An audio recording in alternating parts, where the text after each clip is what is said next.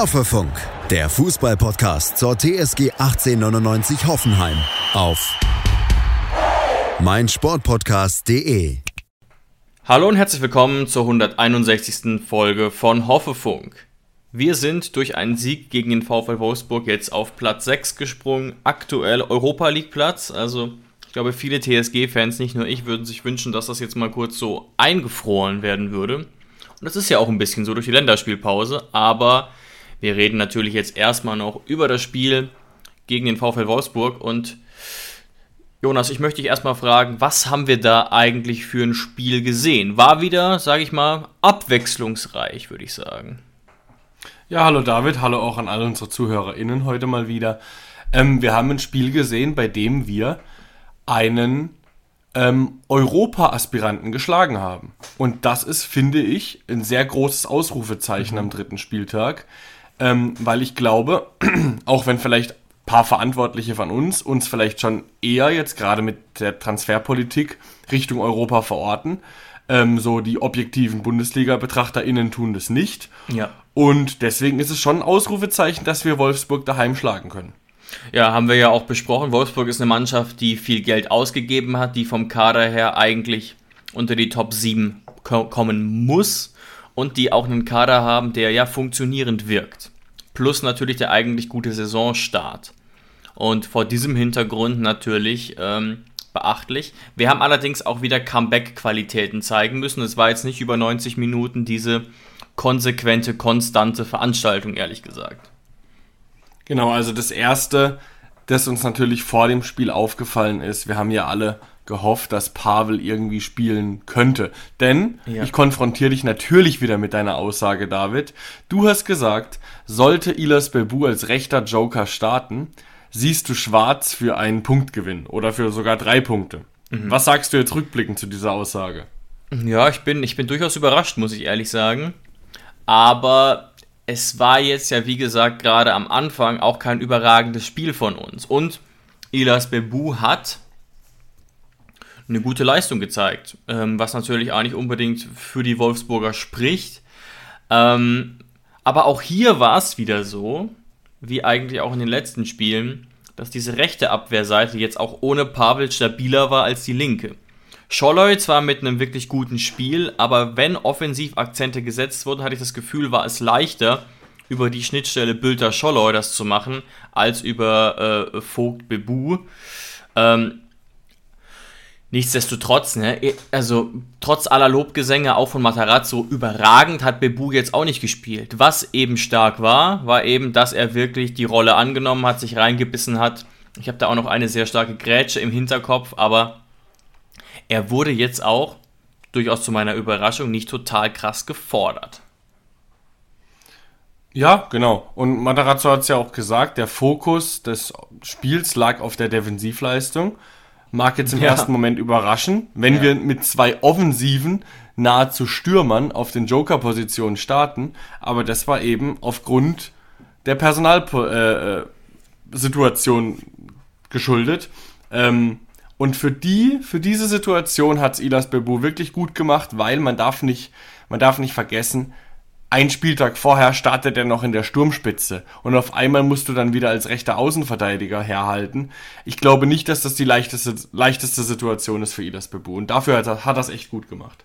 Ja, ganz genau so ist es.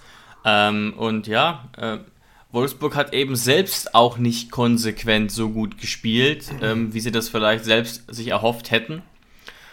Und ja, was vielleicht auch noch dazu kam, so ein kleines bisschen, ist, dass wir ja hm, ein bisschen anders gespielt haben, als es vielleicht erwartet wurde. Du hast es gesagt, Fokus lag auf der Defensive. Wir haben jetzt gar nicht so viel versucht mit dem Ball zu machen. Ich sage nur 39% Ballbesitz und relativ viele lange Bälle. Ob das wirklich immer das Mittel unserer Wahl sein wird, sein muss, weiß ich nicht, aber in dem Spiel war es so. Und in dem Spiel hat es auch nicht schlecht funktioniert. Ähm, natürlich auch hier in der einen oder anderen Stelle sicherlich ein bisschen Fortune mit dabei. Ähm, aber man kann absolut zufrieden sein, äh, weil es auch einfach äh, extrem Selbstvertrauen gibt und auch schöne Tore dabei waren. Ne? Gerade natürlich dieses Kombinationsspiel über die linke Seite über einen Bülter, der mir eigentlich gar nicht so gut gefallen hat, außer in dieser Szene. War natürlich super rausgespielt. Dass da dann Brooks in der Mitte steht, ist natürlich nochmal das Tüpfelchen auf dem i, der da sicherlich ähm, beim Standard davor noch mit vorne geblieben war. Mhm. Der sich ja auch ausgesprochen gefreut hat. Also da hat er mal ja. kurz vergessen, dass er fünf Jahre bei den Wölfen war. Ich glaube, Brooks trifft halt nicht so oft, dass er da äh, sich den Jubel verbieten lässt. Also deswegen hat mich echt gefreut, wie, wie Brooks und Weghorst sich da für die Mannschaft reingeschmissen haben. Weil ich will auch mal kurz über Wut Weghorst sprechen, Gerne. bevor wir vielleicht zu seinem Sturmpartner kommen des Spiels. Wut Weghorst, wenn jetzt Leute denken, okay, er hat jetzt, ist jetzt seit drei Spieltagen in der Bundesliga, hat das Pokalspiel noch mitgenommen und er steht da mit null Toren. Was sagen wir jetzt dazu? Was ist jetzt deine erste, was, was würdest du Leuten sagen, die sagen, ja, Wut Weghorst, wo ist er, der funktioniert ja noch gar nicht? Naja, erstmal ist es, glaube ich, auch bei einem Stürmer wichtiger, auf die Ergebnisse des gesamten Teams zu gucken. Und die sind mhm. ja gut nach drei Spieltagen. Und zum anderen, gerade dieses Spiel muss man eigentlich gesehen haben, um Wut Weghorst beurteilen zu können. Es war unfassbar, wie fleißig und auch wie bissig der war. Eigentlich ja, hat er gespielt von der Anlage wie so ein junger Stürmer, der es allen beweisen will, der sich seinen Stammplatz erarbeiten will und nicht wie ein gesetzter Stürmer, der es eigentlich schon bewiesen hat. Also unfassbar fleißig, hat sich auch teilweise Kramaric-mäßig zurückfallen lassen. Und das zeigen auch die Zahlen. Ich war fast ähm, ja, erschrocken, muss ich sagen. Ich habe es mir gerade aufgeschrieben, Moment. Weghorst ist 11,84 Kilometer gelaufen. Das ist schon mal unabhängig davon wirklich viel. Und wie viel es war, zeigt der Vergleich zu Wind. 10,1. Mhm. Ne, also für einen Mittelstürmer sind 11,84 Kilometer wirklich sehr ordentlich. Ähm, was man aber natürlich sagen muss, ist, ich denke, das scheint auch ein Ansatzpunkt zu sein, wir sind mal wieder als gesamte Mannschaft wahnsinnig viel gelaufen. Drei Kilometer mehr als die Wölfe und 122,5 Kilometer sind natürlich auch weit überdurchschnittlich in der, in der Bundesliga. Aber Wut Wekos ist da schon sicherlich nochmal herausgestochen und hat auch in der 80. Minute da noch Wege gemacht, die die Mehrheit der Stürmer so vielleicht nicht mehr macht. Genau, genau das, was du gerade sagst, ist das, auf was ich hinaus wollte. Weil Weghorst, er ackert wirklich. Also ich war wahnsinnig beeindruckt von seiner Leistung weil er sich wirklich, so wie man es manchmal floskelhaft verwendet, er hat sich in den Dienst der Mannschaft gestellt. Er war nicht derjenige, der einfach nur im Sturmzentrum gewartet hat, bis ein Ball kommt, so wie es vielleicht einige erwartet haben, als er in die Bundesliga kam, sondern er war wirklich zeitweise einfach nur dabei, den, ähm, den Sechsern oder Innenverteidigern im Aufbauspiel hinterher zu rennen. Hat sich ja dann auch mit einer gelben Karte ein bisschen blöd angestellt und ja, zwei blöde Fouls begangen, wo er ein bisschen Glück hatte, dass er nicht sogar schon ein bisschen eine andere Farbe gesehen hat. Also da muss er ein bisschen vorsichtig sein, aber das hat, das hat mir ja. gut gefallen. Das hat einfach gezeigt, dass er möchte. Und es ist ja auch klar eigentlich so ein bisschen, warum er ähm, jetzt auch den Schritt so zur TSG gemacht hat. Erstens mal, ich glaube, er will sich nach so vielen Jahren auch mal wieder selbst beweisen, dass er es noch drauf hat. Und für ihn geht es ja auch um eine Menge. Er will ja auch Teil der niederländischen Nationalmannschaft bleiben. Und absolut. Ja, ja genau das habe ich, hab ich in dem Auftritt gespürt und ich bin mir auch ganz, ganz sicher, dass wenn er so fleißig bleibt, erstens mal, dass er dann am Ende der Saison nicht nur an seinen Toren äh, gemessen wird, sondern auch nach seiner Leistung, zumindest bei Leuten, die die Spiele gucken, wie wir, aber dass auch die Tore kommen werden. Also ein Spieler, der so spielt, der auch, ja, du hast es gesagt, das 1 zu 0, wie er da er ist ein über 1,90 großer Stürmer. Ich glaube, er ist 1,97 groß. Er sollte normalerweise im Sturmzentrum stehen und die Flanke verwerten. Aber nein, er zieht sich raus, mhm. macht den Doppelpass mit Bülter, weil Brooks in der Mitte steht. Das ist geil. Das ist so ein richtiger Team Spirit und das hat mir wahnsinnig gut gefallen. Ich bin mir auch sicher, dass die Tore dann kommen werden. Ja, absolut. Und äh, gerade für uns als Beobachter und Fans ist es eigentlich tatsächlich zweitrangig, aber Wekost macht tatsächlich alles, was in seiner Macht steht. Ähm, grundsätzlich würde ich sagen, ist es natürlich nicht immer sinnvoll, als Stürmer wie Wekost sich fallen zu lassen, aber er hat das ja auch gemacht, weil es im Spielaufbau teilweise nicht ganz so leicht war. Dann und man dann auch ja, auf den langen Pass häufiger mal ausgewichen ist. Da müssen wir auch vielleicht noch beobachten, ob wir das jetzt vielleicht doch öfter mal machen oder ob das jetzt eher so eine Notfallvariante war. Man muss ja auch sehen, dass trotz der ganzen Transfers gerade so ein Berisha oder auch ein Stach zu dem Zeitpunkt des Spiels noch gar nicht integriert waren und die natürlich dem Spiel noch mal einiges geben können mhm. oder könnten. Und das, das, das dauert jetzt die Zeit und dafür ist die Länderspielpause sicherlich auch da, wobei da natürlich auch gar nicht alle unbedingt da sind. Also Berisha und Stach meines Wissens nach schon, aber äh, viele andere weilen woanders. Unter anderem auch Weghorst, der meines Wissens nach nominiert wurde. Genau. Und dann kommen wir auch schon zu seinem Sturmpartner natürlich. Mhm. Erstmal Props an dich. Du hast gesagt, du würdest den starten lassen. Und äh, Matarazzo hat wohl wirklich das getan, was er gesagt hat, nämlich nach dem Leistungsprinzip aufgestellt. Und da war Maxi Bayer drin. Und wenn er nächsten, nächsten Spieltag, am nächsten Spieltag wieder nach dem Leistungsprinzip aufstellt, dann sehen wir Maxi Bayer wieder.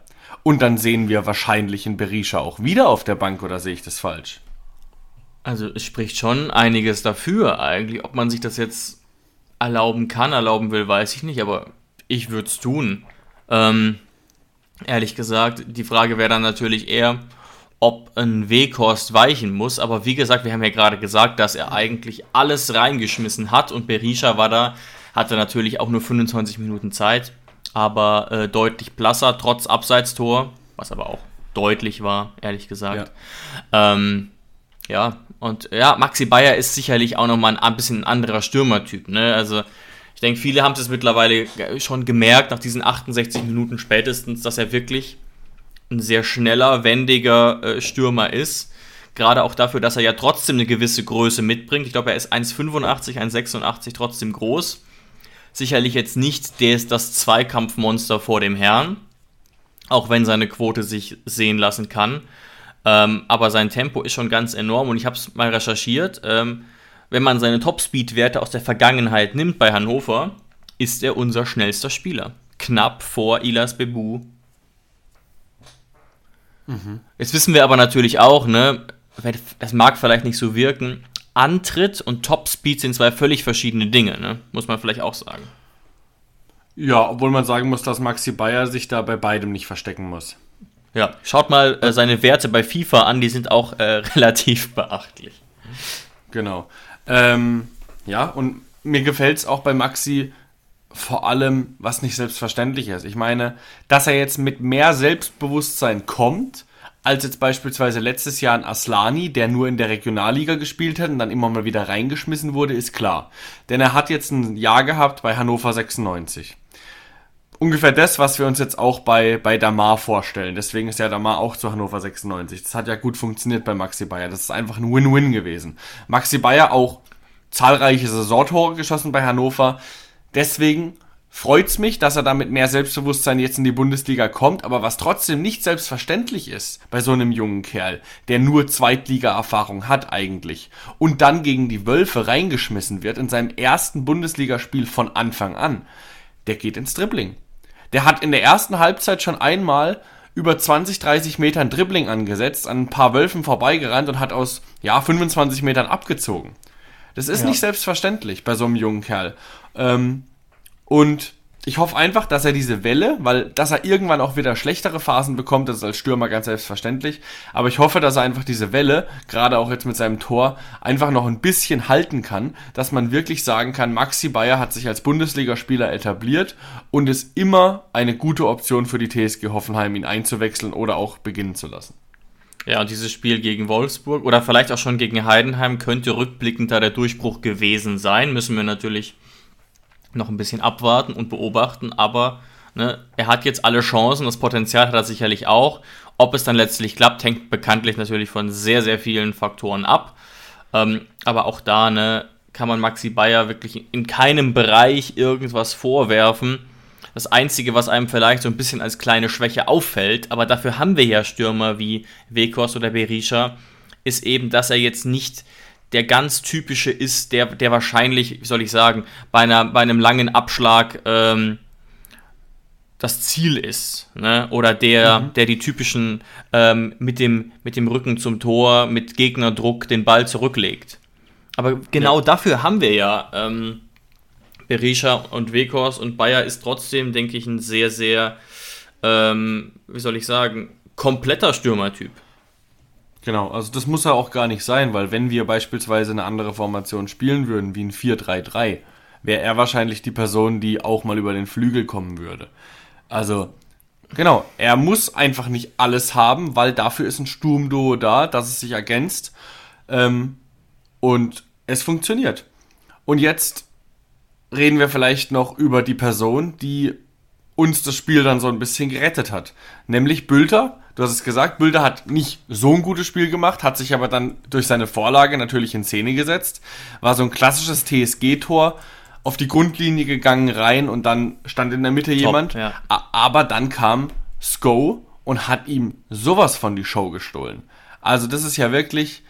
Äh, und da möchte ich nochmal sagen, was wir hier, David, seit über zwei Jahren sagen wir es. Mhm. Robert Sko, begnadeter Fußballer und wahrscheinlich zu den Top 3 Schusstechniken der gesamten Liga. Aber irgendwas steht noch seit Jahren in der Bundesliga auf der Bremse bei ihm. Und immer, wenn er bei der TSG bis jetzt ein gutes Spiel gemacht hat, er hat, ich habe noch nie ein gutes Spiel von Robert Sko gesehen, wenn er nicht als linker Außenverteidiger gespielt hat. Rechter Außenverteidiger war er meistens okay, hat aber irgendwie nicht so ganz funktioniert. Wenn er vorne als rechter Flügel gespielt hat oder vorne drin als Stürmer, Vollkatastrophe. Jedes Mal eine Vollkatastrophe. Deswegen frage ich mich, ist jetzt Pellegrino Matarazzo endlich mal der erste Trainer, der sagt, Robert Sko ist für mich linker Außenverteidiger und mehr nicht. Und das hoffe ich.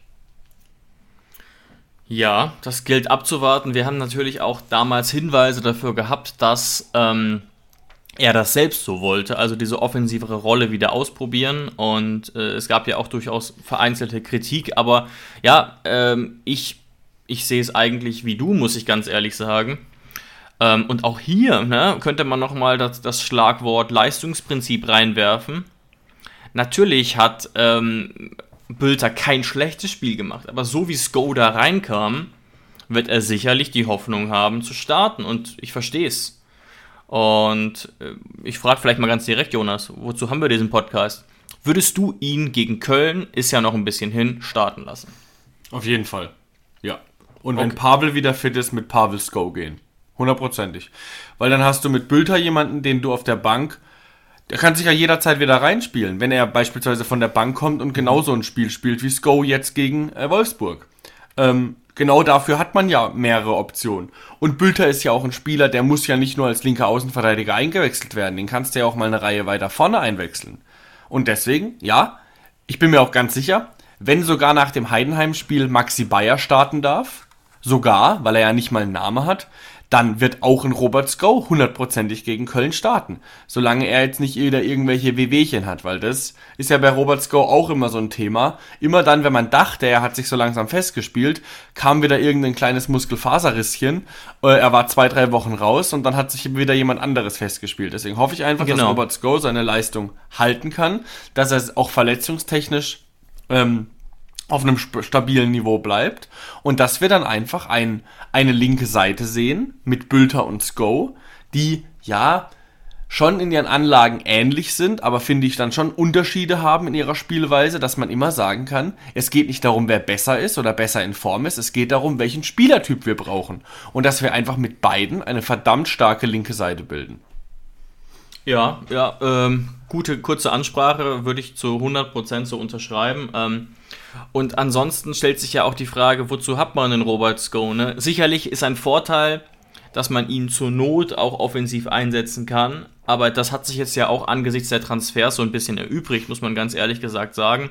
Auch angesichts des Systems, das wir jetzt spielen. Ähm, und deswegen, ja, ist er da sicherlich für die Außenverteidigung eingeplant und ähm, ja. Ja, es ist halt einfach auch so, dass nur was wir bisher jetzt gesehen haben in dieser Saison, neigt halt Marius Bülter gerade defensiv noch zu wacklern. Sagen wir es mal so. Und das kennt man in dieser Form von Sko weniger, der natürlich jetzt auch absolut kein Verteidiger von Haus aus ist und da sicherlich auch Schwächen hat. Aber das finde ich einen, einen, relevanten Unterschied. Und jetzt hat das Go eben noch diese Offensivpower da mit reingebracht. Aber ähm, ist sicherlich keine ganz einfache Entscheidung und kommt sicherlich auch ein bisschen auf Köln an, die auf dieser rechten Position aus meiner Sicht auch eine kleine Schwäche haben. Darüber reden wir mhm. gleich vielleicht noch kurz. Aber ja, man kann wieder sagen, äh, goldenes Händchen von Matarazzo, ähm, woraus man natürlich auch was Negatives drehen könnte. Warum nicht gleich von Beginn an? Aber das ist natürlich auch nicht immer ganz akkurat, weil es gibt einfach die Spieler, die. Ne, also, oder anders, anders formuliert. Ich glaube, jedem ist klar, dass in der 60 Minuten reinzukommen auch einfach den Vorteil hat, dass man viel spritziger ist in der Regel als der Gegenspieler. Ne? Auch sowas ist ja was, was man wirklich nutzen kann und auch auf dem höheren Niveau, vermute ich mal. Mhm. Ja, und vor allem, äh, Wolfsburg war in der ersten Halbzeit einfach noch deutlich stärker. Ähm, und vielleicht hatte Robert in dem Fall auch das Glück, dass in seiner Halbzeit und in seiner halben Stunde einfach nicht mehr viel von den Wölfen kam. Aber das ist alles die Musik der nächsten Spiele. Ähm, deswegen einfach nochmal zwei Dinge. Ich glaube, mhm. erstens mal, warum das mit, mit Sko, man fragt sich jetzt zum Beispiel das 3-1 von, von Sko, das er geschossen hat, mit seiner wunderbaren Schusstechnik mit dem linken Fuß ins lange Eck, wo man aber eigentlich denkt, ja, eigentlich ist es komisch, von der Seite mit dem linken Fuß abzuziehen. Hat er aber in dem Fall trotzdem gemacht und war auch gut. Genau. Viele denken sich immer, ja, oh, Sko mit seinem linken Hammer, der ist doch perfekt dafür, so einen Robben zu spielen. Hier von der rechten Seite zwei Spieler austrippeln und dann aus 25 Meter den Ball in den Winkel hauen. Weißt du, was das Problem an der Sache ist? Robert Sko ist kein Robben. Ian Robben ist einer der besten Spieler der Welt gewesen. Der war wirklich auf einem Niveau, das war unfassbar. Kann man sich mal Compilations angucken. Da ist ein Robert Sko natürlich nicht. Deswegen kann man nicht sagen, er soll ihn einfach nachahmen. Wir spielen Bundesliga. Da gehst du nicht einfach mal bei einem Verein wie der TSG Hoffenheim als Robert Sko an zwei Verteidigern vorbei und haust den dann aus 25 Metern ins Eck. Das heißt, in, aus, in dieser Situation, wie man sich das so mhm. vorstellt, als er aus Kopenhagen gekommen ist, da kommt er einfach in einem normalen Bundesligaspiel nicht dazu. Und deswegen ist wahrscheinlich seine linke Außenverteidigerposition so viel besser für ihn geeignet, weil er natürlich ab und zu zum Schluss kommt, aber auch mit seinem linken Fuß besser flanken kann. Und nochmal äh, zu dem Thema Bülter. Ich glaube auch, dass, man muss jetzt auch mal ehrlich sagen, also Bülter ist ein guter Spieler. Bülter kam jetzt auch von Schalke, aber Bülter kam dann auch nur für drei Millionen von einem Absteiger. Das heißt, ich finde nicht, dass Pellegrino Matarazzo jetzt denken sollte, oh, der Bülter, der kam auf jeden Fall als Stammspieler. Oder der kam auf jeden Fall, dass man ihn als Stammspieler einplanen müsste. Ich finde, ich glaube, Pellegrino Matarazzo wäre vollkommen d'accord damit, wenn sich Sko jetzt so in die Startelf spielt, dass Bülter dann auf lange Sicht ein extrem starker Einwechselspieler bei der TSG wird. Weil mehr hat, also Bülter wird es nicht selber gerne hören, aber mehr kann ein Bülter auf Anhieb auch nicht erwarten. Er kommt mhm. von Schalke 04 für 3 Millionen und kommt nicht von, von Chelsea für 20 Millionen. Und deswegen ist der Konkurrenzkampf absolut eröffnet. Keiner hat da die Nase vorn und der, wo eine bessere Leistung bringt, spielt. Ja, kann ich nachvollziehen, ja. Ähm, das, davon darf man sicherlich nicht ausgehen, dass ein Bülter da zwingend gesetzt ist. Sicherlich war der ganz klare Plan von Matarazzo, das hat man in der Vorbereitung gesehen, mit ihm da diesen Linksaußen zu bilden. Und das hat bisher durchwachsen geklappt. Und durchwachsen meine ich jetzt gar nicht irgendwie beschönigend, sondern einfach, es hat faktisch durchwachsen geklappt. Gute Momente, schlechte Momente, vermutlich gegnerabhängig eben. Ähm, und deswegen gilt es da abzuwarten, ob sich nicht Robert mhm. Sko behaupten kann. Aber auch hier könnte natürlich wieder seine ähm, Verletzungsanfälligkeit eine Rolle spielen. Ja, genau. Und dann abschließend vielleicht noch, danach können wir das Wolfsburg-Spiel beenden, was mir aufgefallen ist. Äh, ich habe extra darauf geachtet, weil du es ja letzte Woche angesprochen hast. Erstens mal Thema Mittelfeld.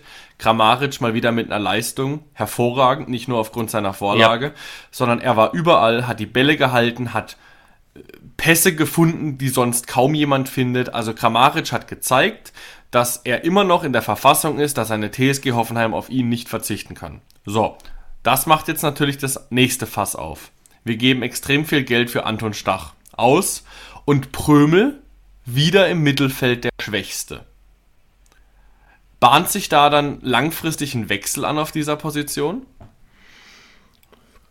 Ja, gute Frage. Also Prömel tatsächlich blass, natürlich. Ich habe es mir angeguckt, wenig überraschend, sehr, sehr viel gelaufen wieder, weit über 12 Kilometer, aber das ist jetzt eben auch nicht alles. Die Frage ist, ja, also, wenn ich mir jetzt so die Aufstellung gegen, gegen Wolfsburg angucke, davon ausgehe, dass die Verletzungssituation im Rahmen ist, würde es mich wundern, wenn Stach nicht beginnt. Ne? Mhm. Und wer soll dann rausrotiert werden? Kramaric sicher nicht. Grilic, solides Spiel. Und ein ganz anderer Spielertyp, viel wichtiger fürs Aufbauspiel als ein Prömel.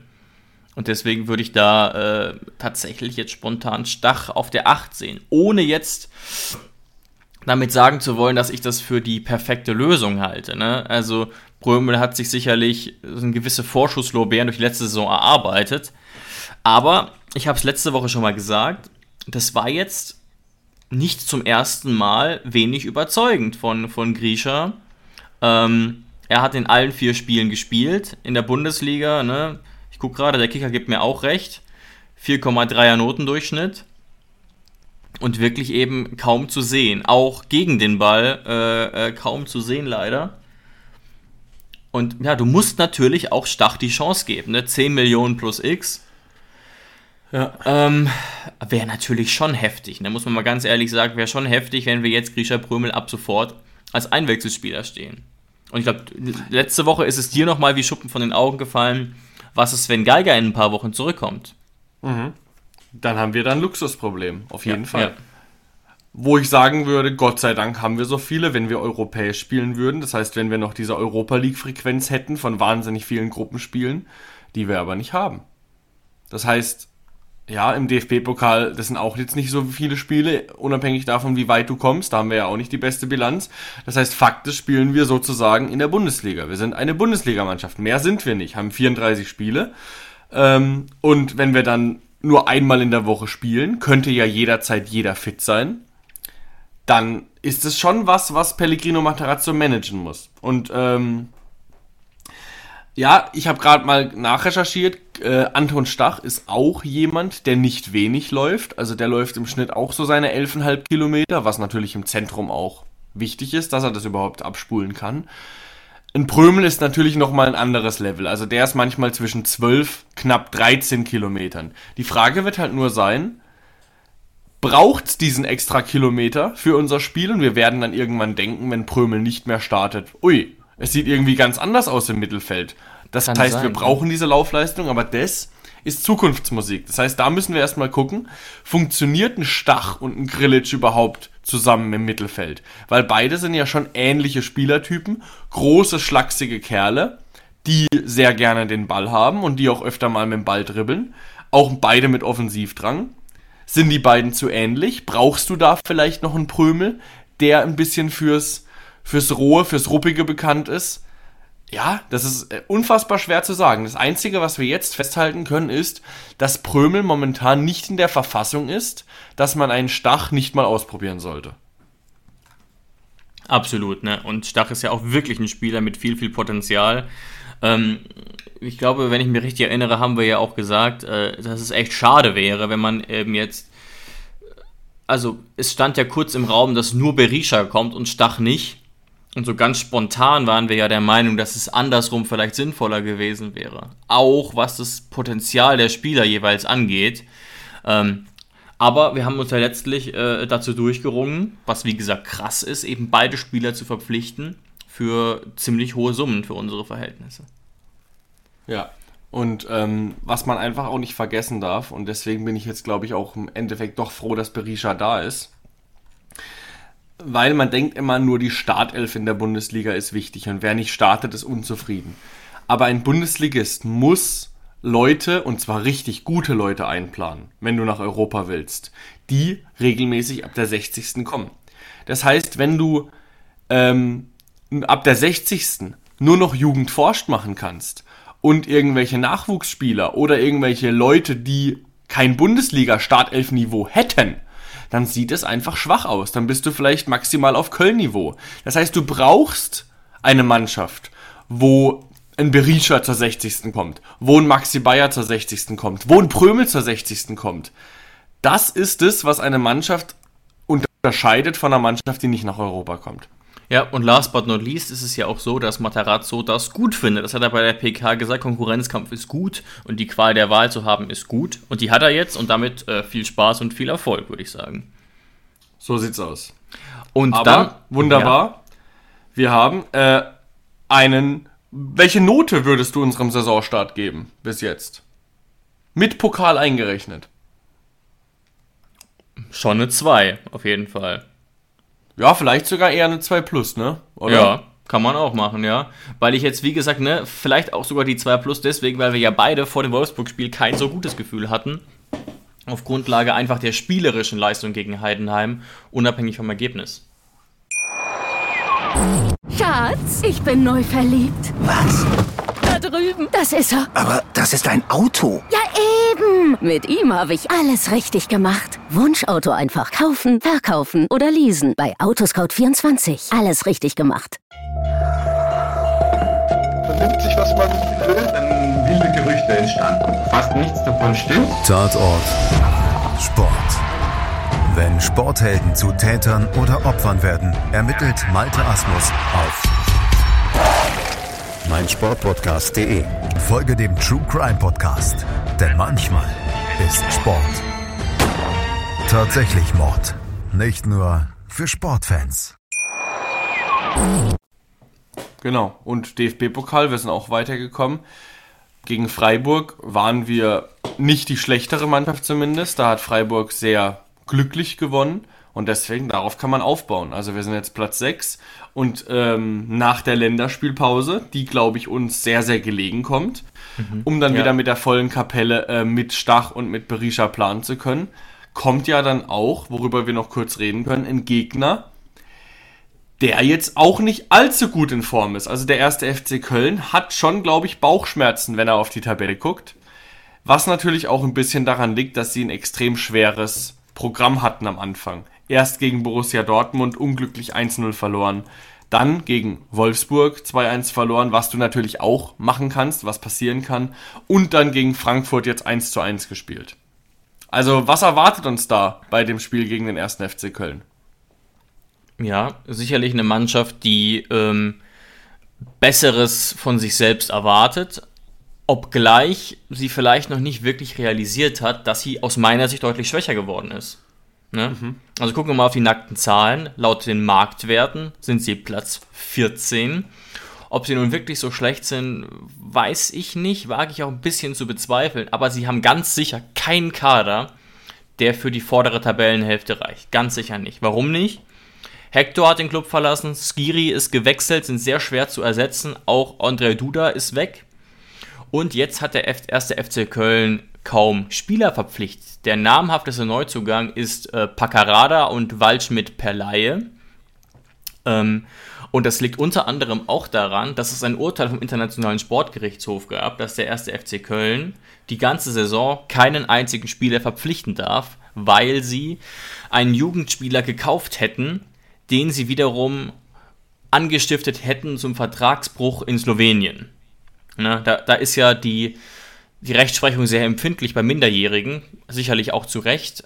Trotzdem ein hartes Urteil, das auch rechtskräftig ist. Jetzt ist es aber so, dass Köln in Berufung gegangen ist und das Urteil vorläufig ausgesetzt wurde. Was heißt vorläufig ausgesetzt? Dass es nächste Saison ausgesprochen, also dass es für nächste Saison gelten könnte. Und was bedeutet das wiederum aus meiner Sicht? Dass kaum Spieler dahin wechseln wollen. Und ich mhm. habe das Gefühl, dass das ein Grund ist für diesen Kader, den ich als Köln-Fan sehr besorgniserregend fände. Ne? Klar, die Mannschaft hat nur äh, etwa 3 Millionen eingenommen durch Abgänge und 2,5 Millionen äh, äh, ausgegeben, aber für ein Team, das in den letzten Jahren doch relativ erfolgreich ist, sieht der Kader jetzt wirklich ähm, schwach aus. Und vielleicht ist das ein Grund. Und das klingt jetzt gemein, aber als ein Beispiel dafür könnte man Philipp Pentke anführen, der jetzt zweiter Torwart in Köln ist. Ähm, und der laut Medienberichten sicherlich nicht erste Wahl war. Und es ist ja offensichtlich jemand, der nicht allzu viel Gehalt fordern dürfte der in einem sehr, sehr gehobenen Fußballeralter ist. Und da stellt sich auch die Frage, hat man da keinen anderen hinlotsen können? Ja, vermutlich nicht und vielleicht eben wegen dieser Situation mit dem Sportgerichtshof. Man weiß es nicht. Aber spielt auch keine so große Rolle. Was ich wirklich finde, ist, ich gucke mir den Kader an, ich gucke mir die Startelf an, ich gucke mir die Bank an und denke, ja, also wenn ihr Zwölfter werdet, habt ihr Glück. Genau so ist es. Es ist halt auch einfach eine Vollkatastrophe, einen Skiri ablösefrei zu verlieren. Richtig. Das ist für, für einen Verein wie den 1. FC Köln wirklich äh, absolut furchtbar. Äh, ich weiß auch nicht genau, wie das passieren konnte, dass man wirklich, gut, du weißt nie, wie was passiert wäre, ob Köln jetzt dieses Jahr schon erheblich im, Abstieg, im Abstiegskampf gewesen wäre ohne einen Skiri.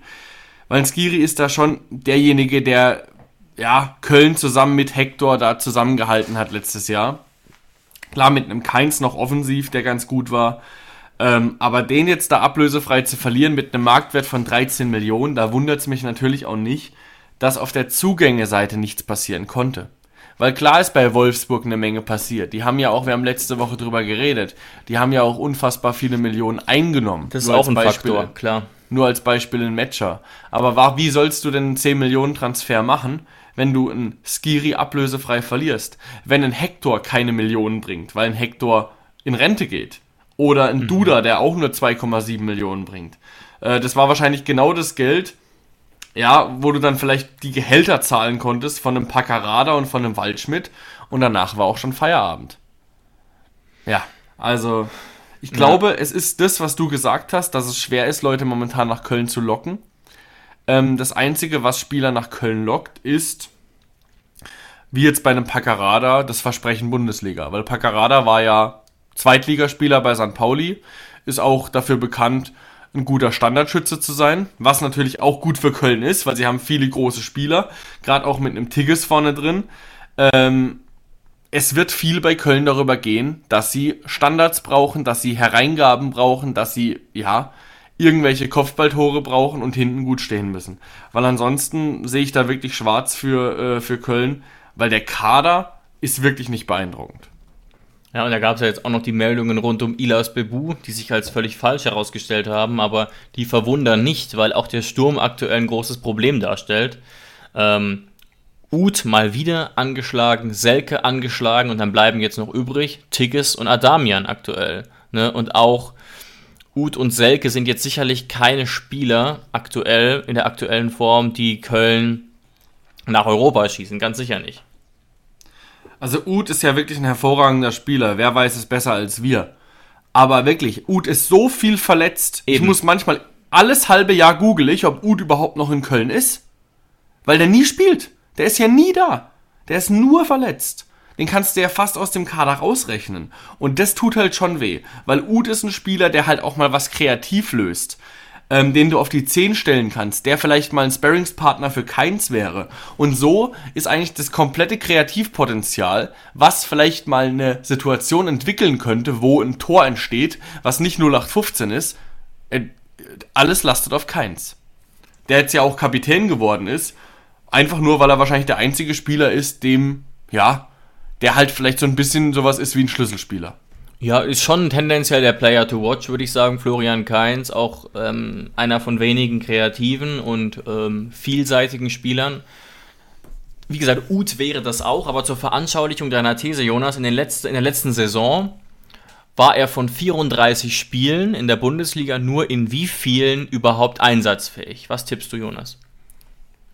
Sieben. Fünf. Das ist eine Katastrophe, ne? Das ist eine Vollkatastrophe. Schambeinentzündung, Adduktorenbeschwerden letzte Saison und jetzt äh, Muskelprobleme aktuell. Ja, und das mit 32 Jahren. Ja, das ist wirklich, äh, äh, sieht, sieht nicht wirklich gut aus für, für den ersten FC Köln, aber für uns sieht es umso besser aus. Wo ich noch tatsächlich sehr gespannt bin, da gibt es ja jetzt auch gerade wieder Gerüchte, ob Köln vielleicht noch nachlegt auf der Stürmerposition mit einem vereinslosen Spieler, nämlich mit Anthony Modest. Mhm. Ja, ja, ja. Da bin ich dann aber sehr gespannt, wie die Köln-Fans ihn im Falle eines Transfers begrüßen würden, weil sportlich bringt er die auf jeden Fall weiter. Aber jetzt dann zum dritten Mal nach Köln zu kommen, boah, weiß ich nicht. Ich glaube, da müsste er erst fünf Saisontore schießen und dann würden die Köln-Fans ihn, glaube ich, wieder lieben. Absolut. Sebastian Rudi hätte auch noch Zeit. ah ja. Ja, aber dem, ja. dem würde ich wirklich, Rudi würde ich wirklich empfehlen, da wirklich, keine Ahnung, ha, sich einen schönen Zweitligisten rauszusuchen, anstatt jetzt sich noch Köln zu geben. Ja, wenn er über, ja, Außerdem, wenn er überhaupt noch unbedingt kicken will, das ist, ist ja nochmal eine ganz andere Frage. Genau, und ich glaube, bei, bei Rudi geht es ja auch darum, die Familie jetzt an einem Ort zu halten in Baden-Württemberg. Ich glaube ich glaub nicht, dass der jetzt nochmal nach Köln ziehen würde. Ja. Ja, das kann sehr gut sein, absolut. Also wir sind sicherlich in der Pole Position, was die Favoritenlage angeht. Köln schon durchaus unter Druck. Ähm, und ja, das wäre wirklich wichtig, wenn wir wirklich in diese Tabellenregion Top 8 kommen wollen, hier direkt nachzulegen. Ähm, und ja, in gewisser Weise muss das Matarazzo auch, weil die Vorzeichen so gut sind. Ne? Er gewinnt quasi zwei neue Spieler, die er jetzt im Training integrieren kann, Stach und Berisha. Ein Pavel dürfte dann wieder fit sein bis dahin. Und klar, einige Spieler sind auch auf Reisen, aber es hält sich noch einigermaßen in Grenzen. Ich glaube, es sind sechs oder sieben. Ähm, plus natürlich U-Nationalspieler, Maxi Bayer, Marco Jon bei der U21. Ähm, aber es sieht aktuell doch ziemlich gut aus, auch jetzt ähm, gegen Köln. Und das wäre auch vielleicht deswegen wichtig, weil danach wird das Programm bei der TSG dann durchaus langsam etwas schwieriger. Genau. Dann Union Berlin, Borussia Dortmund daheim, zwei Spiele gegen Champions League Mannschaften. Ähm, das heißt, Köln ist eigentlich ein Pflichtsieg. Und das ist genau das, was ich ja auch gesagt habe, wo Pellegrino Matarazzo mitunter daran gemessen wird. Es wird am Ende nicht darum gehen, ob er zwangsläufig nach Europa kommt, sondern ob er die Mannschaft so bildet, dass er gegen Mannschaften, wo wir klar überlegen sind, und es ist beim ersten FC Köln so, dass wir da auch einfach mal drei Punkte mitnehmen. Und nicht als Beispiel überraschend gegen Wolfsburg gewinnen, wo man hätte sagen können, ja, da wäre auch ein Punkt okay gewesen, und dann verlierst du eine Woche später gegen Köln. Genau das ist diese, diese inkonstante Kacke, die ich bei der TSG langfristig nicht mehr sehen will ähm, und die abgestellt werden muss. Und deswegen ist das Spiel gegen Köln schon ein sehr, sehr wichtiges. Absolut. Wir sind da sehr gespannt, auch wenn es noch ein bisschen hin ist. Und äh, zum Abschluss dieses, dieser Folge hätte ich noch zwei, drei ganz kurze gemischte Themen, die aber nicht ganz ohne Bedeutung sind. Ähm, was ich gerade eben erst gelesen habe, wirklich fünf Minuten vor dem Podcast, dreht sich um Anton Stach und eine Frage, die sich sicherlich einige stellen, ähm, wahrscheinlich weniger TSG-Fans als andere.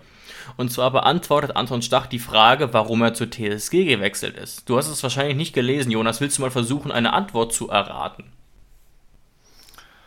Ähm, okay, was könnten die Gründe sein? Also viel mehr Gehalt wird er nicht kriegen. Nee, minimal vielleicht, okay. ja.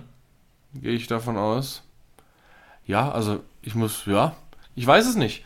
Wahrscheinlich ähm, hält er die, also er will wahrscheinlich auf jeden Fall Stamm spielen, ist vielleicht auch ein Kerl, der sich realistisch einschätzen kann, der sagt, wenn er jetzt einen zu großen Schritt macht, besteht die Gefahr, dass er vielleicht nicht mehr Stamm spielt und er sieht vielleicht die TSG langfristig doch mehr in Europa als Mainz.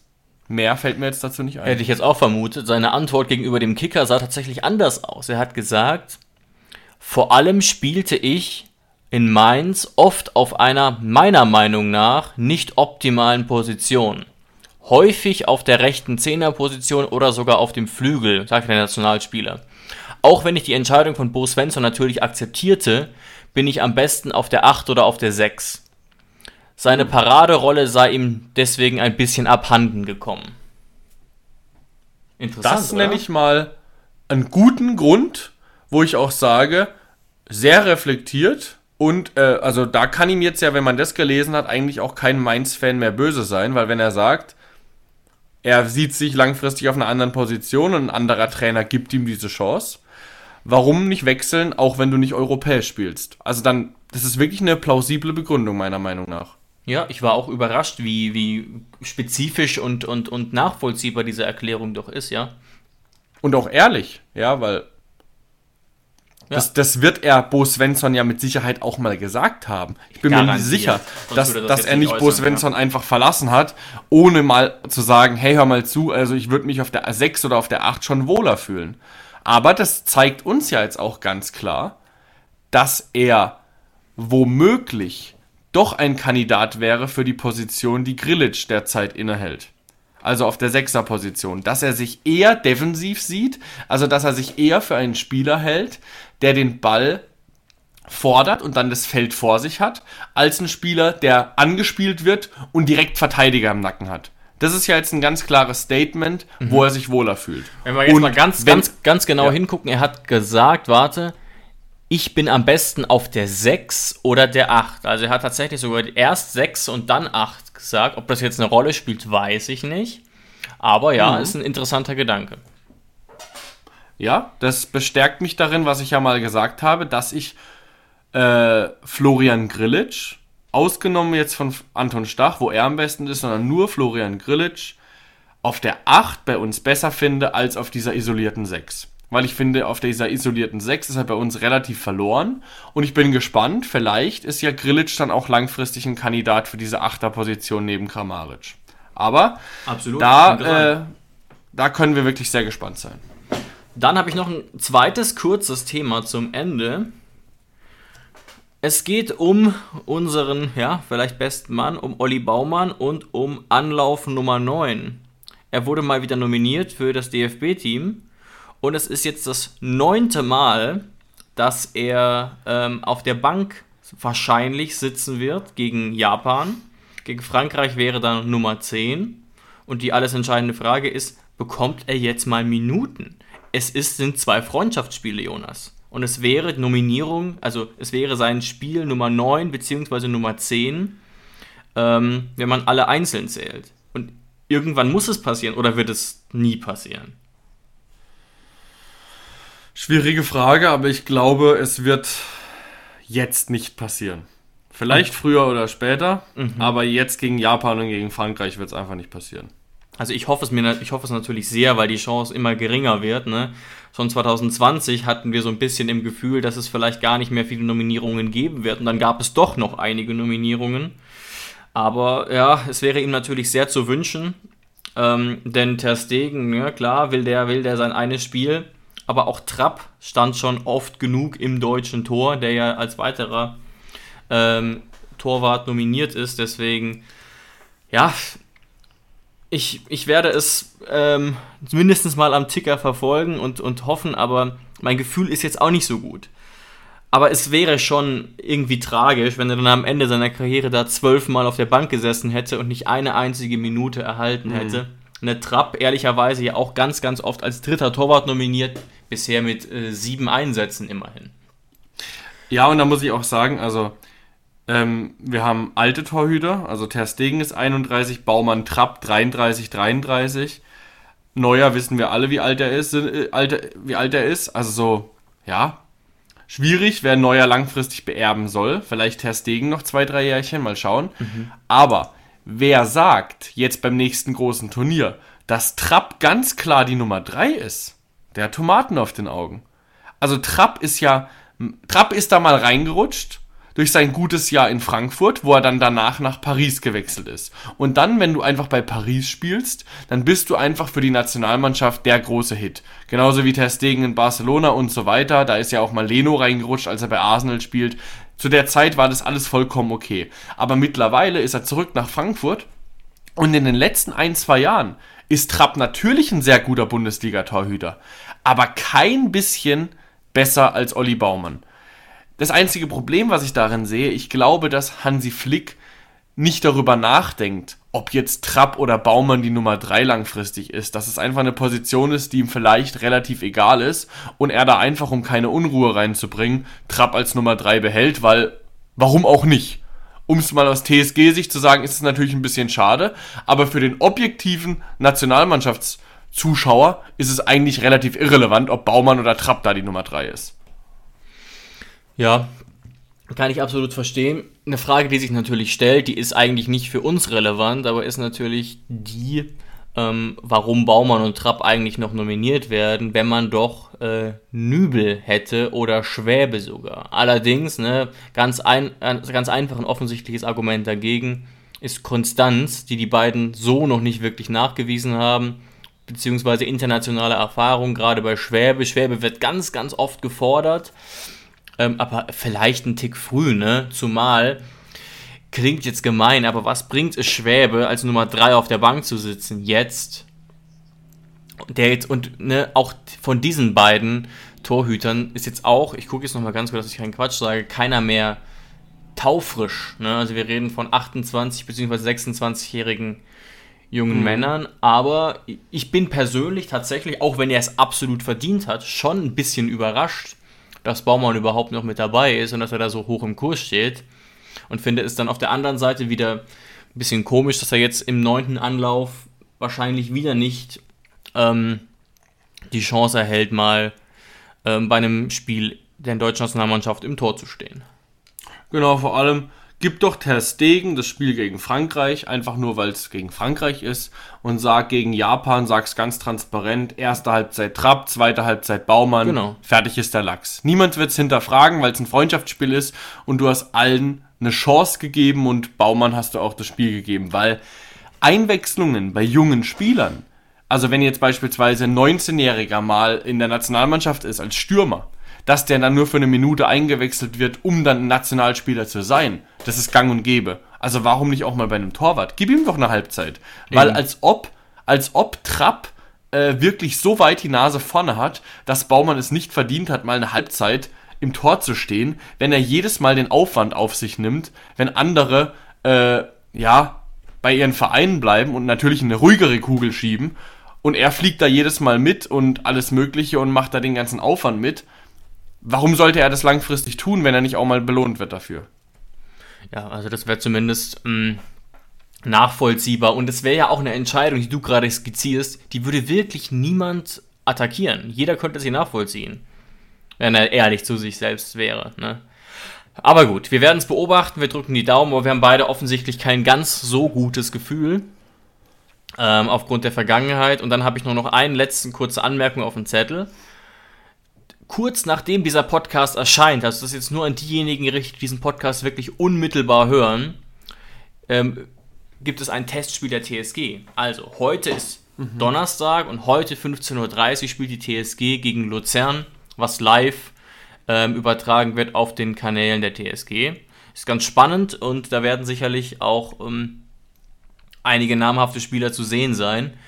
Ähm, und finde ich eigentlich auch ganz gut, dass man sowas ähm, öffentlich zeigt und auch ansetzt, ne? weil die Mannschaft, gerade eben die neuen Spieler, haben sicherlich, ähm, werden sicherlich davon profitieren. Genau, finde ich auch gut, um, um einfach im Rhythmus zu bleiben, weil so viele Nationalspieler haben wir ja jetzt auch wieder nicht. Absolut. Sehr gut. Das heißt, wir werden uns, ähm, weil wir ja jetzt schon Köln vorweggenommen haben, wir werden uns nächste Woche nicht hören, weil, ja, wozu? Die TSG spielt ja nicht. Aber werden uns dann in zwei Wochen wieder ganz normal hören und hier zusammenfinden. So ist es. Vielen Dank dir und euch einen schönen Tag. Ciao, ciao. Ciao, ciao. Schatz, ich bin neu verliebt. Was? Da drüben. Das ist er. Aber das ist ein Auto. Ja, eben. Mit ihm habe ich alles richtig gemacht. Wunschauto einfach kaufen, verkaufen oder leasen. Bei Autoscout24. Alles richtig gemacht. Wie baut man eine harmonische Beziehung zu seinem Hund auf? Puh, gar nicht so leicht. Und deshalb frage ich nach, wie es anderen Hundeeltern gelingt, beziehungsweise wie die daran arbeiten.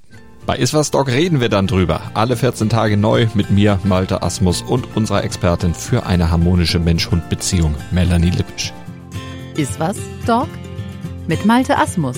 Überall, wo es Podcasts gibt.